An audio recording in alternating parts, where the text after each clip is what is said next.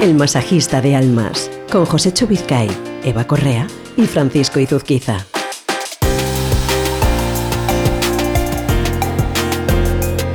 Hola a todos, bienvenidos a un nuevo episodio de El masajista de almas, episodio número uno. Ahora sí que sí, iniciamos este camino. Eva Correa, ¿qué tal? Hola Fran, pues muy bien, ya preparada. Vamos a por ello, José Chovizcay, ¿cómo estás? Pues estupendamente, gracias Fran, encantado y, como dice Eva, vamos a por ello, ¿no? E- Este episodio tiene título, un título que todos eh, hemos dicho alguna vez. Todos los que entramos en el mundo del emprendimiento, de ser autónomo, ahora distinguiremos estas dos palabras, que es estoy pensando en lanzarme.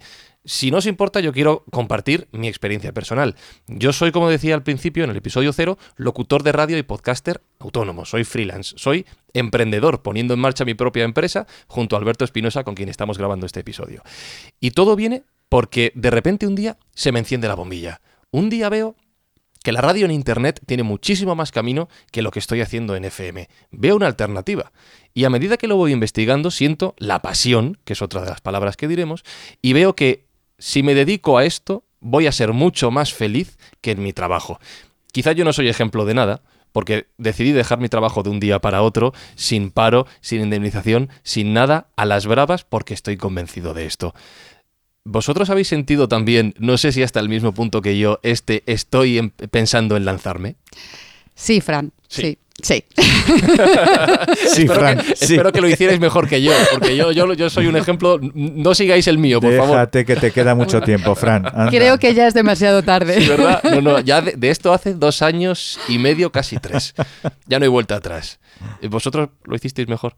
Eh, mira, No, eh, ¿No hay forma buena de hacerlo? Sí, eh, la, Sí. que- la- la tuya. ¿Ah, sí? La tuya y la tuya y Ah, la tuya. ¿sí? La mejor forma es la que cada uno hace. Porque ¿sabes qué ocurre? Que cada uno intentamos hacer lo mejor, lo mejor que sabemos. Esto mm, de respetar constantemente al otro, porque el otro tiene una historia. Hmm. Y tú lo estás haciendo lo mejor que sabes. Y Eva lo hace lo mejor que sabe. Y yo lo hago lo mejor que sé. Y, y Espi también. Y las personas que nos están escuchando también. Esto es quizás lo que nos, lo que nos puede acercar a todos nosotros. Que, que estamos luchando todos los días por un sueño. Un sueño. Un sueño. Sí. Un sueño. ¡Qué maravilla! Tú tenías el sueño de, de- de- de hacer lo que estás haciendo en este momento. En este mismo momento. Eva tenía el sueño de hacer lo que está haciendo. Y yo he tenido el sueño, con mucha más diferencia de edad con vosotros, y lo, y lo estoy haciendo. Es fantástico. Eso, eso es emprender. Eso es.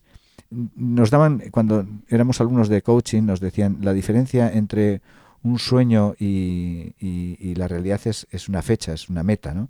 Pues es eso. es- ponte, ponte fechas y empieza hacia adelante. ¿no? Eh, ¿Cualquier motivación es buena? Es decir, estoy pensando en una motivación un poco peregrina, pero que a todos se nos pasa por la cabeza, que es el así no voy a tener jefes, voy a ser mi propio jefe. Esto es un poco un mito. Eso es un mito, efectivamente, porque no es que tengas un jefe, Claro. es que cada cliente es tu jefe.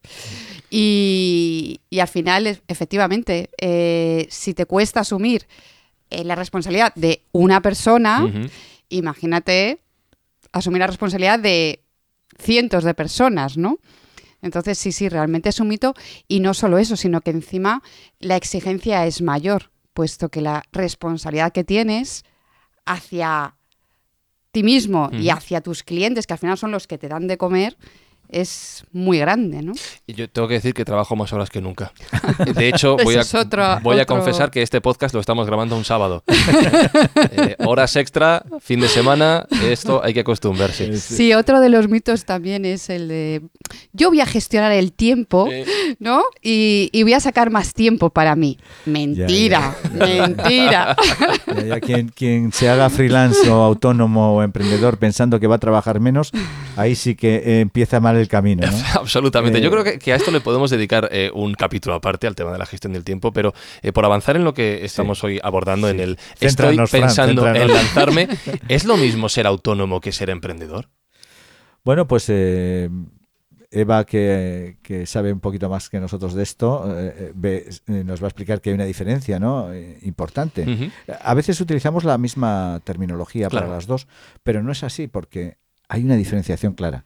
Sí, la diferencia es clara y es que el autónomo es aquel que trabaja por cuenta, por cuenta propia y que tiene unas obligaciones fiscales que acogidos a los a las Al famoso reta. al famoso este, efectivamente régimen.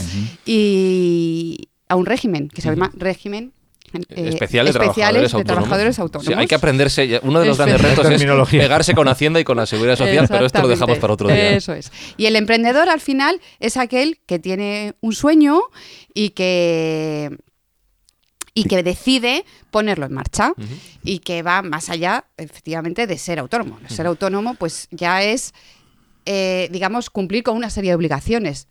Tú puedes ser emprendedor y no tener la capacidad de asumir esas obligaciones. Por lo tanto, el emprendedor es aquel que tiene un sueño, que quiere ponerlo en marcha, que le gustaría ponerlo en marcha y que a lo mejor no tiene la capacidad de ponerlo en marcha. Mm.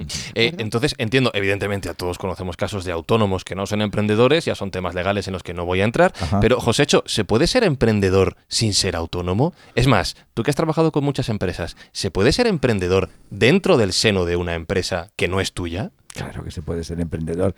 Se puede ser emprendedor en tu casa, se puede ser emprendedor con tus amigos, se puede ser emprendedor en la empresa en la que no eres autónomo, porque como bien decía Eva, eh, en, este, en este podcast vamos a darle la característica al autónomo como algo fiscal. ¿no? Mm. Porque autónomo también es una persona que puede caminar con las dos piernas, autónomo es una persona que... Hay muchas acepciones de autonomía, ¿no? Eh, efectivamente se puede ser emprendedor y de hecho hay emprendedores que lo llevan en la sangre, son emprendedores desde que se levantan por la mañana. Porque se levantan por la mañana y están cantando a la familia, venga, tir-". es, es- según cómo te levantes, ¿no? Y, tú ya en el momento de levantarte ya puedes estar emprendiendo, estás emprendiendo alegría, estás emprendiendo eh, que el día va a ser eh, importante. Eh, a veces se es emprendedor porque uno lo lleva en la raza y en la sangre y, y a veces se es emprendedor porque la vida te obliga a ello. ¿no? Nosotros hemos hablado aquí eh, hace un momento pues de lo, de lo bonito que es un sueño y de lo bonito que es eh, llegar a ese sueño y ponerte las metas y conseguirlo. ¿no? Eh, pero a veces la vida nos empuja a ser emprendedores por muchas razones y en este momento seguramente habrá mucha gente que nos esté escuchando pues que le han despedido de su trabajo. Eh, de hecho, en, este, en esta última crisis tan importante que ha sufrido el mundo, ha habido mucha gente que se ha abocado a ser emprendedor o a ser autónomo, eh, salvando las diferencias por obligaciones que no estaban dentro de él. ¿no? Luego, al final, contaré algún caso que, que yo he vivido. ¿no?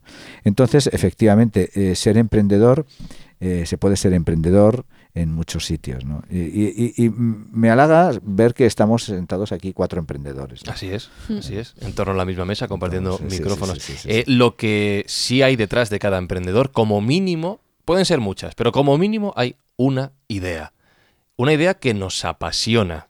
En la mayoría de los casos, cuidado, dejo de lado los casos que evidentemente Sí, hay emprendedores sí, sí, sí, autónomos que están obligados a ello, pero ¿cómo identificamos esa idea o cómo sabemos que esa idea es la que nos, nos va a llevar a, a emprender este camino, a iniciar este camino? ¿Todo el mundo vale para tener ideas y para ser emprendedor? Eh, bueno, yo voy a contestar porque, porque estoy aquí en medio de vosotros Sí, dos, bueno, pero no sé. yo creo que es, es como me, me permites, voy a hacer un, un símil. ¿eh? Sí. Es como, ¿todo el mundo tiene sueños? Sería la pregunta, ¿no? Todo el mundo tiene sueños. Bueno, mm, ahí yo te respondería casi todo el mundo sí. Otra cosa es que casi que todo el mundo se anime a rehacerlo realidad. Mira, yo tengo, he trabajado con mucha gente. y Yo recuerdo uno de los casos que más eh, viene a, a- a este momento a colación, pues es eh, un, un- un directivo que, que- un amigo que tengo directivo que trabaja en una entidad financiera y que es tan feliz donde trabaja y donde está que no se quiere mover. Y a veces mira a los emprendedores como diciendo, estáis locos, decía Eva fuera de micrófono. Hay un punto de locura, claro, hay un punto de locura. ¿Por qué? Porque se es emprendedor, porque se tiene un sueño, efectivamente. ¿Quién tiene sueños? Todos no tenemos sueños. Otra cosa es que queramos realizarlos. Bueno, este podcast Es, eh, es un efectivamente. sueño. forma Sí. parte de, de un... Bueno, de hecho, de cuatro un- sueños que se cruzan en un mismo punto. Efectivamente, o sea, Exactamente. Claro. esto ya es emprender Claro. una aventura, ¿no? ahí Estamos está. emprendiendo. Lo, lo bonito eh, tiene eh, muchos aspectos el emprender, ¿no? Tiene aspectos que son, pues, tan, tan, tan dulces como, como los sueños, ¿no?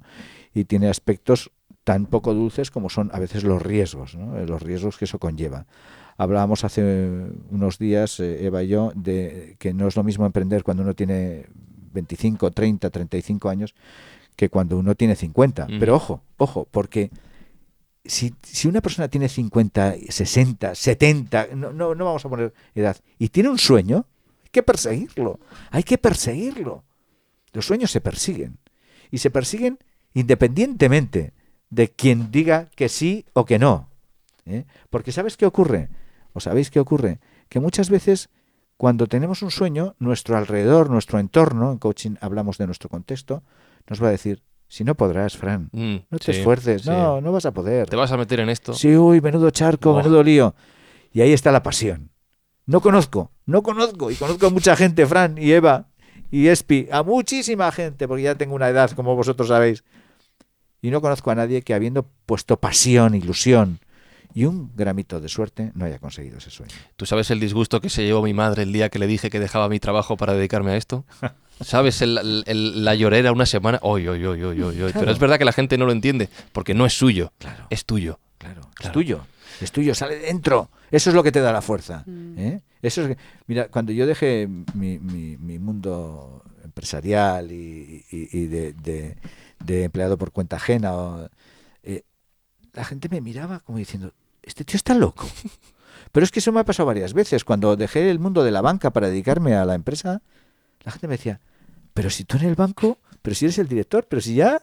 Claro. ¿Cómo te vas? Si ya estás seguro, porque pertenezco a una generación que cuando uno entraba en un banco era para toda la vida, ¿no?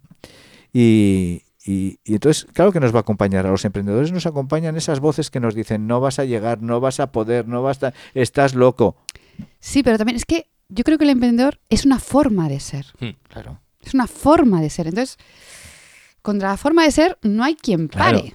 O sea, yo eh, en mi vida personal he tenido, o en mi vida como profesional barra emprendedora, he tenido varios fracasos. Y lo digo aquí. Y no te avergüenzas. No, Pero ¿por No. qué se va? ¿por qué me voy a No, ver porque en esta sociedad eh, Claro. tendemos a ocultar los fallos. Claro. Ah, ya va cambiando. Vosotros, la gente joven, venís con otras ideas. Eh, Me, me hablaban hace no mucho de Microsoft que, que coge gente que, que por lo menos acredite tres fracasos en su Ah, pues vida. por eso Dios. está muy bien. sí, ¿Eh? señor. Bueno, yo he fracasado dos. Bueno, me falta uno. Camino de entrar en una gran multinacional. Eh, pero eh, al margen de los fracasos o no, nu- nunca nadie nos va a garantizar. Eva, te lo pregunto a ti porque lo has intentado varias veces y has fracasado varias veces. Como todos, cuidado, no eres la única. Em, ¿Cómo sé si la idea que me mueve a, no sé si dejarlo todo, pero por lo menos a ocupar buena parte de mi tiempo a emprender un proyecto nuevo? ¿Cómo puedo saber si la idea que tengo en mente es buena? Pues cuando tú piensas en esa idea, eres feliz. Te sientes completo, Hmm. lleno. Te hace feliz.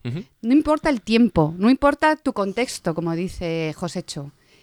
El hecho de desarrollar esa idea te está haciendo feliz como persona.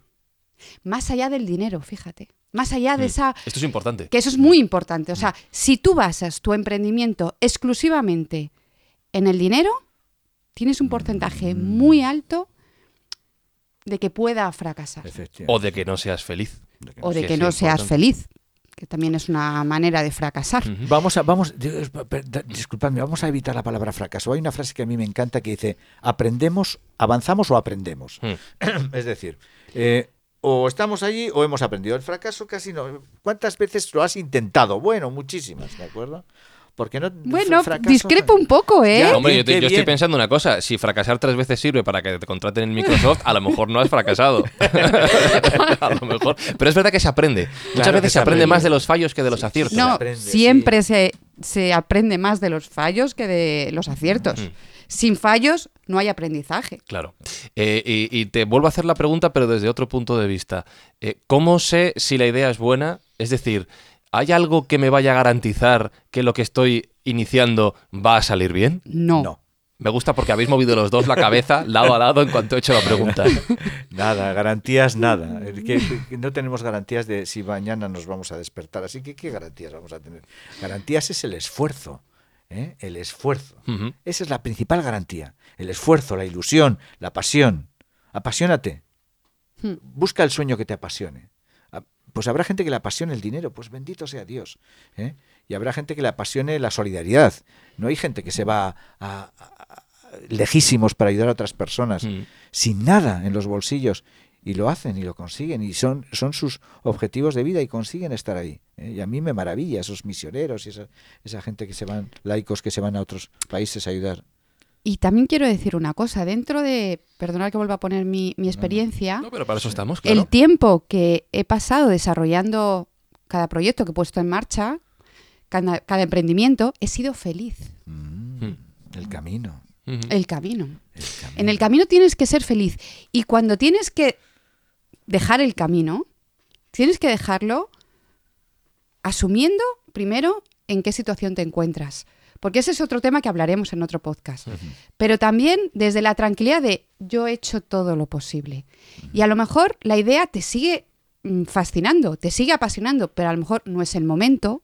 A lo mejor el contexto profesional, o el contexto de la sociedad no es el que tiene que ser. Hay otros factores que muchas veces nos escapa, que no, es- no los podemos controlar. Pero el camino te tiene que hacer feliz. Desde, el- desde que comienzas hasta que en un momento dado a lo mejor tienes que dejarlo. Os voy a hacer una pregunta que haré al final también del próximo episodio, del que luego adelantaremos el tema. ¿Todo esto, todo este camino, merece la pena? Buena pregunta. En coaching lo más importante es la pregunta, así que vas camino de... Me estoy convirtiendo en un sí. coach podcaster. Te podemos preparar en, en un- Eh, A mí sí. A sí. mí sí me ha merecido a- la a- pena. A mí también. a mí también. A mí me ha Sí. merecido. me ha Incluso merecido los la pena. fracasos. Incluso los fracasos. Soy quien soy gracias a los fracasos que he tenido. Mira, cuando viene el fracaso, cuan- por, por Bueno, seguir, por- perdón, por seguir he utilizando la... eh, Bueno, cuando sí. viene en, en- en- coaching, en coaching sudamericano, esto sería un quiebre. ¿no? En el coaching ontológico, que es una corriente muy importante en el mundo de coaching, esto sería un quiebre. Cuando viene el quiebre, pues a veces te deja un poco groggy, ¿no? Porque no lo esperas, porque vas por tu camino tan contento, la la, la, la, la larita y de repente se quiebra todo, se rompe, parece que, que has fracasado y en ese momento te quedas un poco groggy. Pero luego, con el tiempo, conforme sigues avanzando en tu camino, te vas dando cuenta que aquel quiebre, fracaso entre comillas, te ayudó a caminar mejor, a ver mejor las esquinas, a ver, a ver qué hay detrás de los árboles y eso, eh, como decía bien, muy bien Eva antes, enorme coach, eso nos, nos enseña. ¿eh? Eso es fundamental. ¿Merece la pena? Pues a mí me ha merecido la pena y estoy encantado, soy feliz, soy un hombre muy feliz con, con todo mi trabajo. Eh, a veces la gente me dice, pero, pero, pero tú con la edad que tienes y lo, todo lo que viajas, digo, ya, ya, pero a mí no, eso no me cansa, me cansan otras cosas. Me cansaría no hacerlo. Exactamente, me cansaría no hacerlo. Eh, dentro del libro del masajista de almas de Josécho Vizcay vais a encontrar muchas historias, algunas de las cuales va a compartir en este podcast y otras que nos va a contar que no están en Sí, el sí, libro. sí. Pero creo que es bueno que terminemos la mayoría de los episodios, vamos a ver si somos capaces de hacer todos, pero desde luego la mayoría contando una historia. Y en este tienes una, ¿verdad? Sí, bueno, ten- tengo muchas, porque, porque después de años trabajando con, pues con, con personas, pues al final te encuentras que, que hay muchas historias que te acompañan. Voy a contar una que es, eh, es la historia de Lucía Sarasate. Eh, es una historia de emprendimiento por, por, por ya no por vocación, sino por fuerza. Eh, Lucía es una chica jovencita que está estudiando, eh, tiene pues eh, 19, 20, 21 años y pertenece a una familia empresaria. Ella mm, sueña pues con, con, con- muchas cosas que, sueñan los niños cuando tienen 20 años, ¿no? Sueña con, con viajar, sueña con, con aprender idiomas, sueña con bailar, sueña con, enamorarse, sueña... Y en ese momento, eh, su padre, que tiene cuarenta y pocos años, no llega a los 50, le da un infarto y muere. Y de repente se encuentra ella con 22, 23 años al frente de su familia y al frente del negocio. Y sufre un impacto emocional terrible, terrible, terrible. No solo porque ha perdido a su padre, evidentemente, que es el, pro- probablemente y sin lugar a dudas el, mayor impacto emocional que sufre, sino porque se da cuenta que depende toda su familia de lo que ella haga con la empresa. Y emprende, emprende, deja sus estudios, deja todos sus sueños y convierte el sueño que tenía su padre, lo convierte en suyo. Y durante muchos años, durante varios años, saca adelante esa, esa empresa. Pero saca adelante esa empresa a costa de su salud. Hasta que alguien le dice un día, como le dijeron un día a Eva, ¿no? ¿Por qué no, por qué no llamas a un coach? Y a través de unos amigos se pone en contacto conmigo y me encuentro una persona que lleva durante muchos años emprendiendo, luchando por sacar su familia adelante, pero derrotada emocionalmente y anímicamente, derrotada, absolutamente derrotada. Eh, y ella me pide, me dice, yo me encuentro en una cárcel, en una cárcel de oro. ¿eh? Es la cárcel de mi empresa, es la cárcel de oro. Y quiero salir de esta cárcel de oro y quiero eh, hacer otras cosas o ver esto, de diferente manera. El trabajo que hicimos fue un trabajo largo, estuvimos casi dos años trabajando juntos y bueno, pues hoy es un ejemplo de emprendedora feliz. Cambió su paradigma absoluto de ver las cosas, empezó a entender que eh, su sueño no era el de su padre y, eh, y consiguió con el sueño de su padre avanzando, es decir, la empresa está funcionando y está funcionando muy bien, pero ahora ella dedica muchísimo tiempo a viajar eh, y a- a- conseguir los sueños que tenía antes de que el quiebre de la muerte de su padre eh, sucediera. Entonces ha aprendido a delegar, cosa que antes no, no- no sabía. Ahora eh, se da cuenta que es muy importante delegar en sus equipos y eh, gran parte de su tiempo libre, casi todo su tiempo libre, lo dedica al sueño que tenía en su momento y que se quebró con la muerte de su padre.